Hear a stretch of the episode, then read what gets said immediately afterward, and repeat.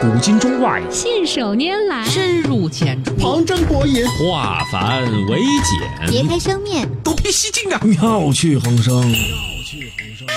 梁冬、吴伯凡，坐着打通经济生活任督二脉，东吴同学会，一期一会。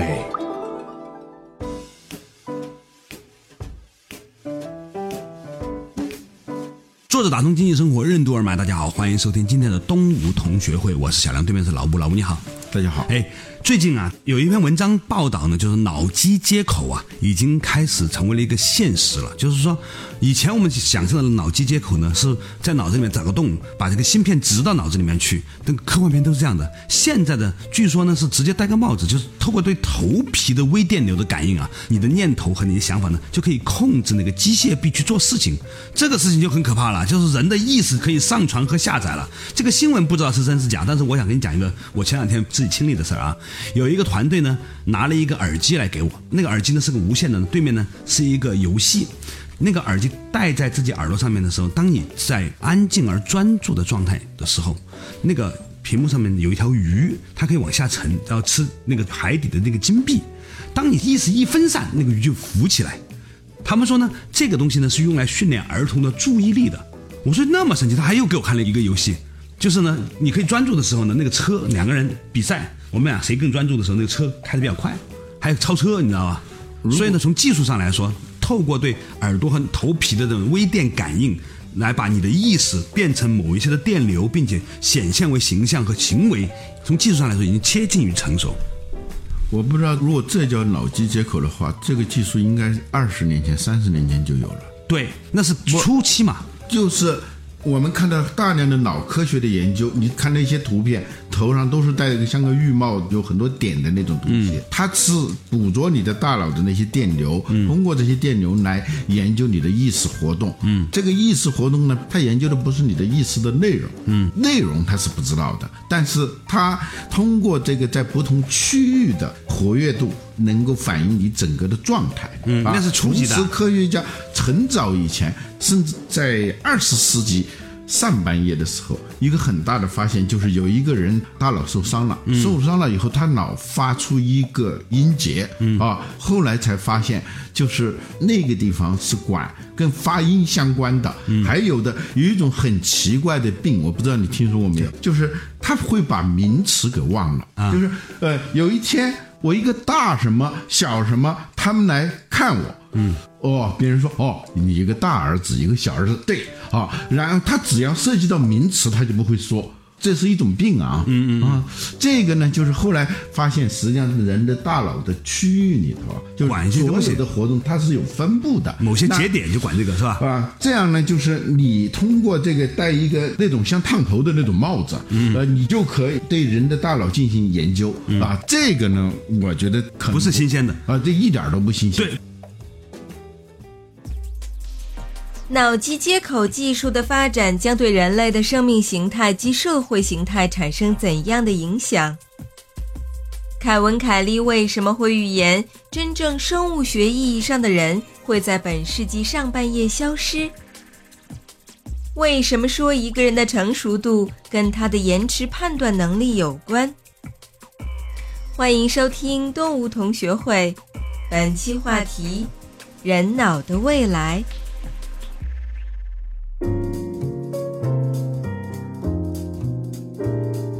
最近《Nature》杂志上呢发表了一篇文章，讲什么呢？讲有一群科学家呀，对一些癫痫病人在做手术的时候呢，因为你知道癫痫手术它是要对某一些局部的区域进行电流刺激，然后呢，甚至有些地方要对它进行改造嘛。然后呢，就有些人就把这些电流接在那上面了之后呢，发现呢可以做一些语义的解读了。就什么意思呢？就是你心里面想一百个单词，它能够翻译出百分之七十。这个事情就很可怕了。就是如果霍金再晚走几年的话呢，也许他能够仅凭他的大脑的想象就可以发表很顺畅的演讲。你看以前霍金发言是靠眼神去看那一个个字母拼出来的嘛，那个就很慢嘛。所以呢，这就意味着学习可以透过另外的方式进行了，因为一个东西可以下载，它就可以上传，它可以上传和下载，它就可以联网。联网这个事情就可怕了，它沟通起来，人和人的沟通就拈花一笑了。嗯，这种就是说，我们每天都会接触到各种的，这个有人把它就称为叫科技鸡汤，什么意思呢？就是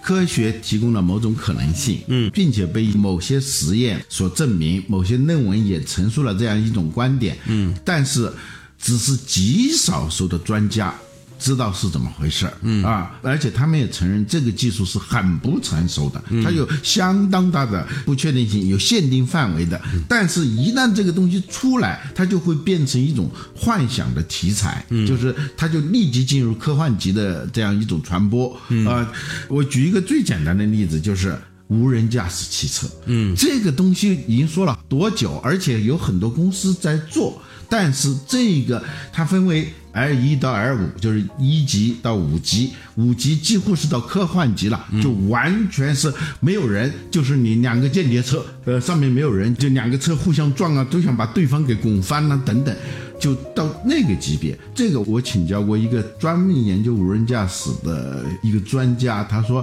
这个东西啊，五十年以后能不能实现，他都不敢保证，但是方向是对的，就是科学已经指出了这个方向。人类，你想想，我们用电报的时候多么艰难啊！现在回想起来，那个电报它是按的时候的那个时间的接触的长短。变成一个个代码，这个代码到那边再翻译成莫尔斯代码，然后在那边就记录这个代码，然后用一个密电码来把它翻译过来。这可以说是跟霍金那是一样的发电报，嗯，但我们今天呢，直接用语音就可以让一万里以外的人能够听到，嗯，我们能够很流畅的发送信息了，趋势肯定是不错的，但是这个东西什么时候嗯时间到来就很难说了。很难说，是嗯的。但是呢，有些时候它有些领域呢可能会花很久很久，有些领域呢比你想象的要快得多。我看到有一个报道说，在二零一五年的时候，很多专家还说四 G 能不能够在二零二零年全部普及还不一定呢。到了二零一九年，中国一看上五 G 了，这种技术它肯定是传说和现实之间的时间的距离，确实是会越来越短，嗯但是它仍然存在着很大的不确定性，嗯常常会出现那种。渐进行远，有些技术是望山跑死马的，嗯啊，有些技术呢，由于一个突然的一个变量出现了以后呢，它又一下啊爆子发性变的得，增长了啊。嗯，对，对，同意。就是说，其实你提到的一个话题，就是说我们对于未来是一个什么样的态度？有些时候呢，可能呢要戒除所谓的科技妄想症和科技鸡汤型；有些时候呢，又要对某一些的变化呢，要采取某一种的拥抱的态度，因为你不知道它会怎么样形式发展出来。所以呢，这涉及到一个问题，就是说，有些时候常常我儿子也问我将来会怎么样。我就想起来，我小的时候，我在一九七四年出生嘛，七十年代的时候呢，我四五岁的时候，我就问我妈，二零零零年的时候会怎么样？哦我妈就说那个时候世界已经实现了共产主义社会啊，每个人呢都不用担心吃喝玩乐啊。那个时候还有个《小灵通漫游世界》里面所描述的，有些东西呢的确提前实现了。电子手表呢，其实在八十年代就已经实现了。那个时候想象在两千年的时候，人们用电子手表用视频对话，对吧？但是呢，有一些东西呢，到现在还没有实现，比如说当时所设想的人们的这个高度的幸福和自由等等等等。所以有可能技术会比我们想象的进步的快，但是呢，人性和与之相配的一些软的东西呢，可能变化的要缓慢的多，远比我们想象的要久。但对这种情况，我们对儿童教育，就是我们跟孩子们在讲述未来的时候，应该是一个什么样的态度？就是说，假设我们的孩子们来问我们应该怎么展望未来的时候，比如我的孩子就有这个问题，他问爸爸，再过二十年这个世界会是怎么样啊？我也不知道，其实坦白说，我也不知道。这个时候你会怎么回答他？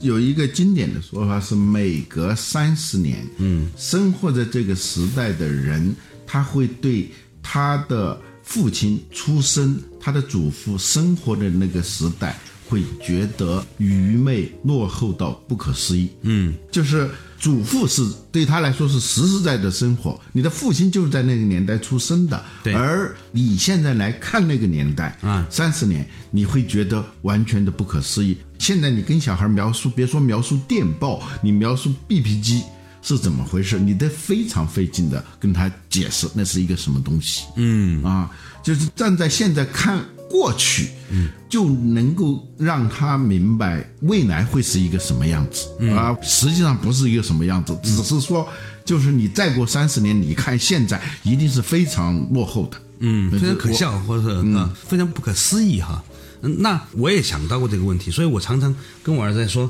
你只能够保持一种各种可能性的开放，就是不要纠结或执着于一定会怎么样，因为那个东西可能会限制你。就我们站在现在看未来，我们的角色呢会特别大的限制了我们对未来的想象，而这件事情其实是我觉得需要跟他灌输的一个观念。那这个脑机接口啊，《失控》这本书是一九九零年，嗯，凯文·凯利开始写，一九九四年出版的。对在那个年代，他提出了一个观点，嗯，很快在二十一世纪的上半叶，嗯，真正生物学意义上的人将会消失。嗯，什么意思呢？就是你看见这个人，他的行为、他的语言、他的思维。在相当大的程度上，已经不再是一个生物属性。嗯，它的智能有相当一部分是来自于机器智能。嗯，这种机器智能是有两方面，一个是外在的机器给它赋能，嗯，一种是甚至会出现内植的技术，嗯，就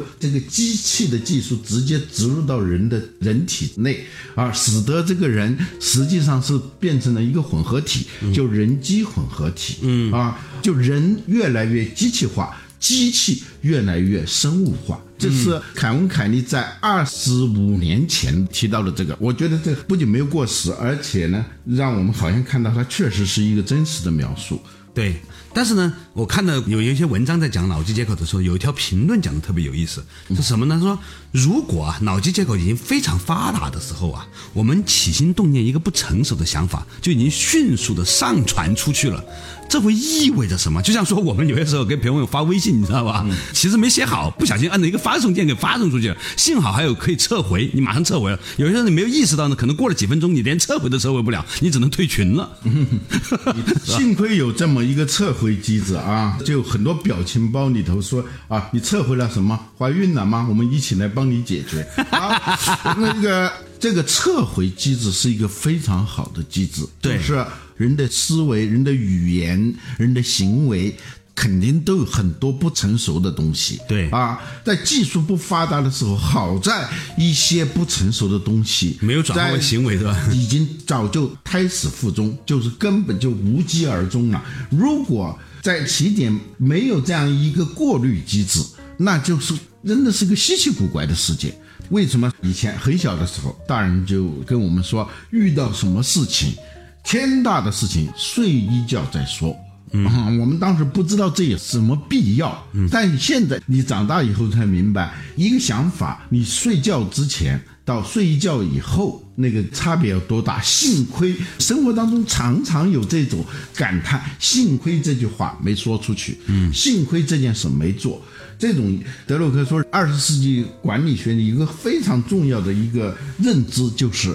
延迟判断。嗯，就是人的成熟度是跟他的延迟判断的能力相关的。对，今天呢，我们讨论了一个很有趣的一个话题，就是脑机接口。现在好像已经挺热了，但是也有可能是一个还挺长的时间的一个未来。但是不论如何，我们可以畅想一下它可能会发生的一些情况。稍事休息，马上继续回来。坐着打通经济生活任督二脉，东吴同学会。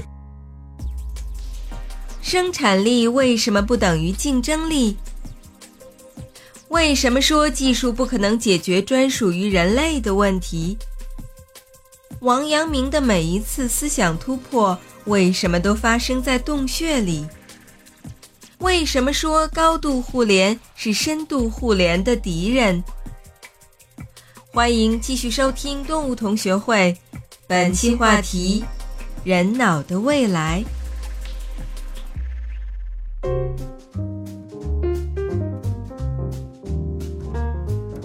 作者打上经济生活任督二脉，大家好，欢迎继续回来。东吴同学会刚才呢跟老吴啊讲到了一个话题，就是说如果啊脑机接口比较成熟的时候呢，我们的一个念头还没有成熟，就已经啪给上传上去了，你怎么能够撤回？而且呢，这个事情它就意味着一个问题，就是说我们是不是要对自己的起心动念都要开始要很精准的训练呢？而且呢，脑机接口还带来一个新的问题，那就是学习的问题，就是说。既然可以下载的，它就可以上传，那就意味着说，很多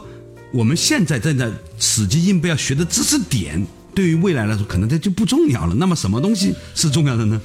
我觉得啊，就是对于机器和技术的过分的乐观主义啊，它确实是会带来很多的问题。我们永远记住，这世界上有几个东西，它永远永远不会变的。嗯，第一，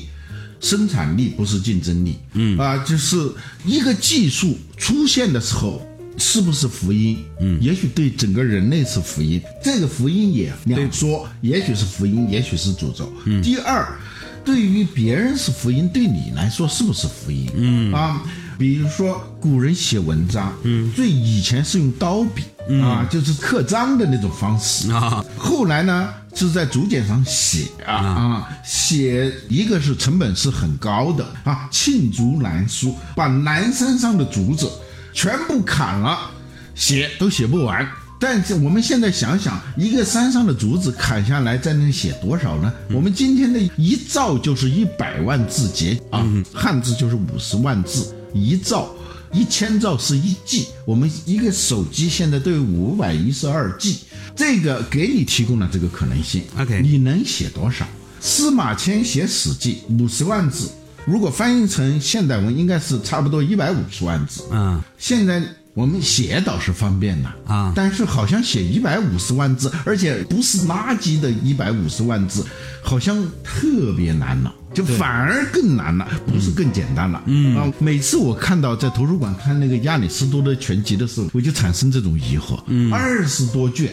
泥板上这么写出来的东西，就我们今天印成纸质的书二十多卷，现在有多少人能够写出？我们不说是那个质量啊，不要求你写经典，就是写的比较是人话的书，也不是太多。嗯这技术能解决的事情，它永远它能解决；技术不能解决的东西，永远是不仅是不能解决，反而是有害。嗯，我现在觉得这种所谓的可能性，比如说思想，你说这一下子脑机接口，是不是人的思想就更更伟大了呢，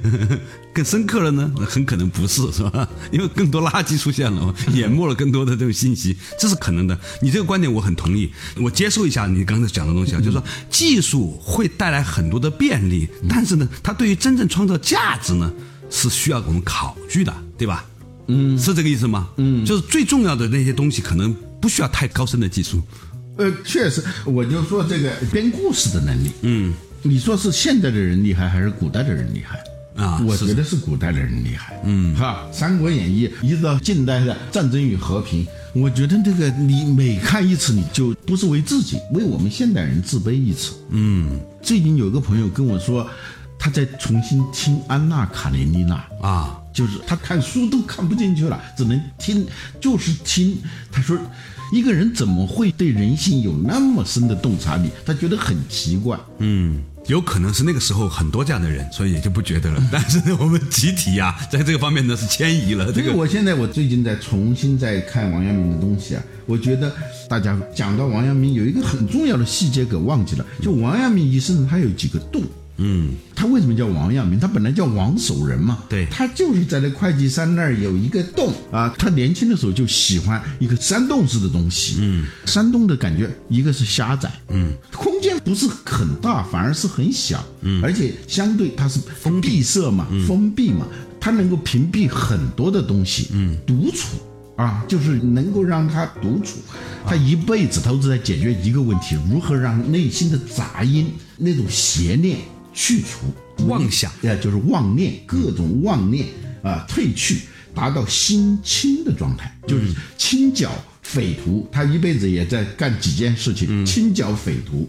同时清剿内心的各种妄念。嗯啊，所以他认为在这一个洞里头是很有感觉的，所以他把那个洞呢命名为阳明洞，自己把自己取名为阳明子。所以呢，他的号就成了阳明先生，对啊，就叫王阳明，我们都忘了他叫什么名字了。后来他被发配到农场去了以后，别人觉得很郁闷的事情，他觉得很好，那个地方嘛有洞。他一看他就喜欢上一个岩洞 啊，那个熔岩洞，他给他取名叫阳明小洞天啊，还是就是只不过是从一个洞移到了另外一个洞。对，后来他悟道也是从棺材里面悟道的。对，他在棺材也其实类似于洞穴，一个石棺材。他研究易经，也在一个更小的洞里叫玩易窝啊，在那儿研究易经，就玩味易经的一个窝，也是一个更小的洞。他的思想上的突破都是在一个洞穴里头。嗯，这个感觉很有意思。后来他到江西剿匪的时候。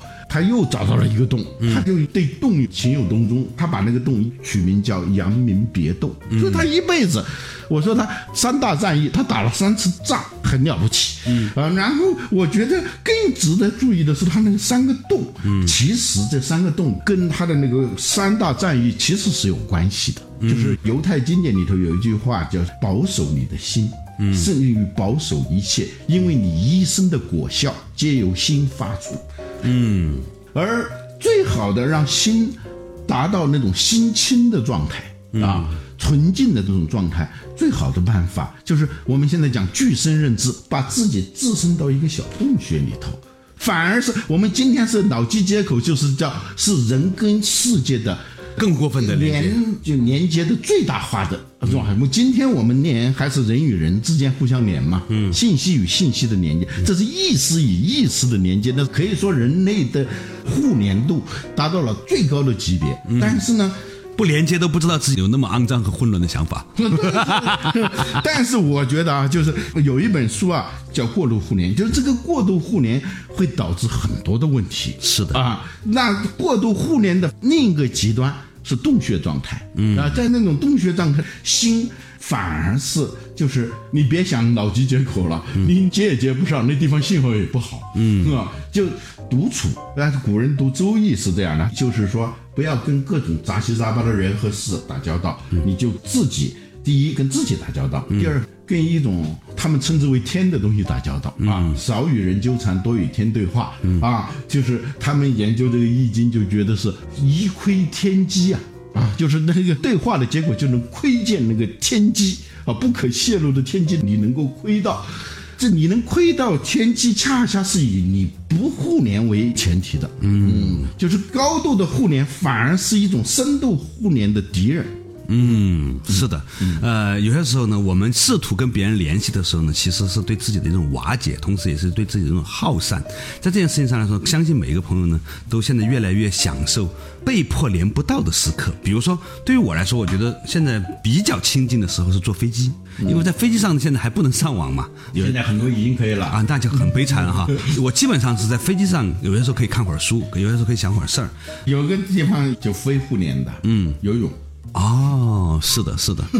是的，是的。我前两天在飞机上看了一部电影，讲一个男的实在厌倦了办公室的生活之后呢，跑去游泳，结果在游泳池下面呢，发现了有一群人呢，他们憋在下面在练习一个就是那个花样的游泳啊，就 一群男的，他们呢就说搞了一个运动，这个运动呢六七个人在游泳池里面玩那个花式游泳，就是我把我的脚搭在你的头上，然后呢转圈圈那种，你知道吗？摆出各种造型，把两个腿伸出来，还有一个夹子把啊，对对对对对，夹着把鼻子夹住那种。然后它是个法国电影啊，它里面有个特别有意思的细节，就是呢，当这个小组织要把它发展入会的时候呢，给它一个我们的组织的宪章，说一切事情出了水以后就各自是各自的，在水里面。不讨论每一个人的事儿，只关心我们在水里面大家共同完成的这个任务。 我们都是一群四五十岁的人，也不借着这个去赚钱了，也不借着他去表演了，也不借着他去获得什么生存的能力了。但是呢，我们发现呢，在游泳的这一刻呢，我们是可以纯洁的。他用了这个词，这个是纯洁的，所以呢，请你加入我们这个组织的时候呢，也要学会跟我们一起在水里面保持纯洁性。 啊，其实他们也集体的找到一个洞穴时间，就是对屏屏蔽外界的时间。对，呃，有很多方式啦，比如说上网是获取知识啊，嗯获取信息；读书也是获取信息、获取知识，但是两个是有差别的，嗯就是书是单独一对一连接，对，然后上网呢是互联的可能性特别大，溢出的可能性、节外生枝的可能性特别的大。 我经常说要给朋友打一个电话，上了网就打开微 信之后呢，回了一圈之后，一个小时之后才想起我要打这个电话，我都忘了，就把手机都关了。哦，刚才我说拿起手机是为了打这个电话，你 知道吗？就把手机拿起来的那一刹那间就忘记了要打这个电话了，就直接用微信去了。然后微信呢，就从一个朋友圈里面的一条新闻跳到另外一个地方， 又跳过去，最后呢一个小时就这样过去了。所以，如果我们升起觉知心的话呢，我们发现的确互联网是在不断的在用操练文本的方式。肢解了我们的意识，并且呢，在冲浪的过程当中，让我们忘记了初心。 有些时候呢，你每次打起电话，要提醒自己，我现在拿起电话是要干什么，而不是我不呃现在我也不知道，我自己也觉得是不是老年痴呆症的前兆，经常是到一个地干一个事，哎，我这是来干什么的？啊。你讲了一个很重要的事情，老吴，我前两天在日本采访了一个老年痴呆症的研究的咱们国宝级的人物，他说衡量一个人是不是有认知障碍，他们用了一个比较文雅的词哈，不是老年痴呆，叫认知障碍，有三个指标。第一，你知不知道你为什么在这儿？第二，你在这里干什么？啊、第三，你是谁？ 如果你这三个东西你不能回答的话，就基本判断你已经进入这个状态了。但但问题是，现在年轻人也经常会陷入这种。所以集体老年痴呆嘛， 这叫青少年老年痴呆症。 这个拜互联网所赐的，可能是一个新的物种要出现所以你说了 脑。际互联是让人更聪明呢，还是更愚蠢？这真是很难说的啊。嗯，就是我还是那个观点，技术能解决的事情，它可以解决，可以卓有成效的解决，但是我们一定要知道技术的边界，就人你要解决的问题是什么。